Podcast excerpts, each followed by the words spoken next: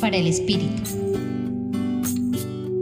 En la faceta de la vida pública, Jesús se preocupaba por dar a conocer el anuncio del reino de Dios de diversas formas. Una de ellas era usar el recurso de las parábolas. En ellas, el Hijo de Dios ejemplifica lo que quiere transmitir a través de ejemplos cotidianos del contexto histórico en el que vivió.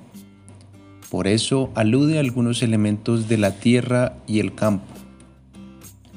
A nosotros hoy nos corresponde imitar la labor del campesino que dispone la tierra y siembra el grano de trigo con la convicción de que crecerá hasta dar fruto.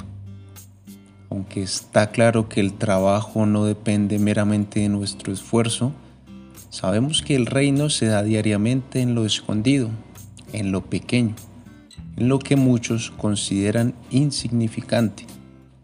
Por eso sembramos el grano diariamente cuando hacemos pequeñas obras a los demás, como el caso de dar un saludo amable, preguntar cómo estás, o hasta una simple sonrisa puede ayudar a madurar el grano y a construir el reino.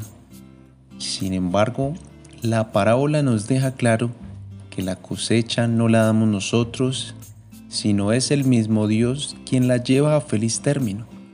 Nosotros solo somos operarios suyos o, en otras palabras, únicamente somos administradores del campo que nos regala para hacerlo crecer en abundancia con ayuda de su gracia.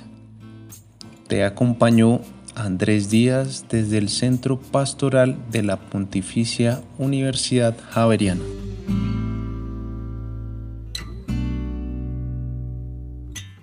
Escucha los bálsamos cada día entrando a la página web del Centro Pastoral y a javerianestereo.com.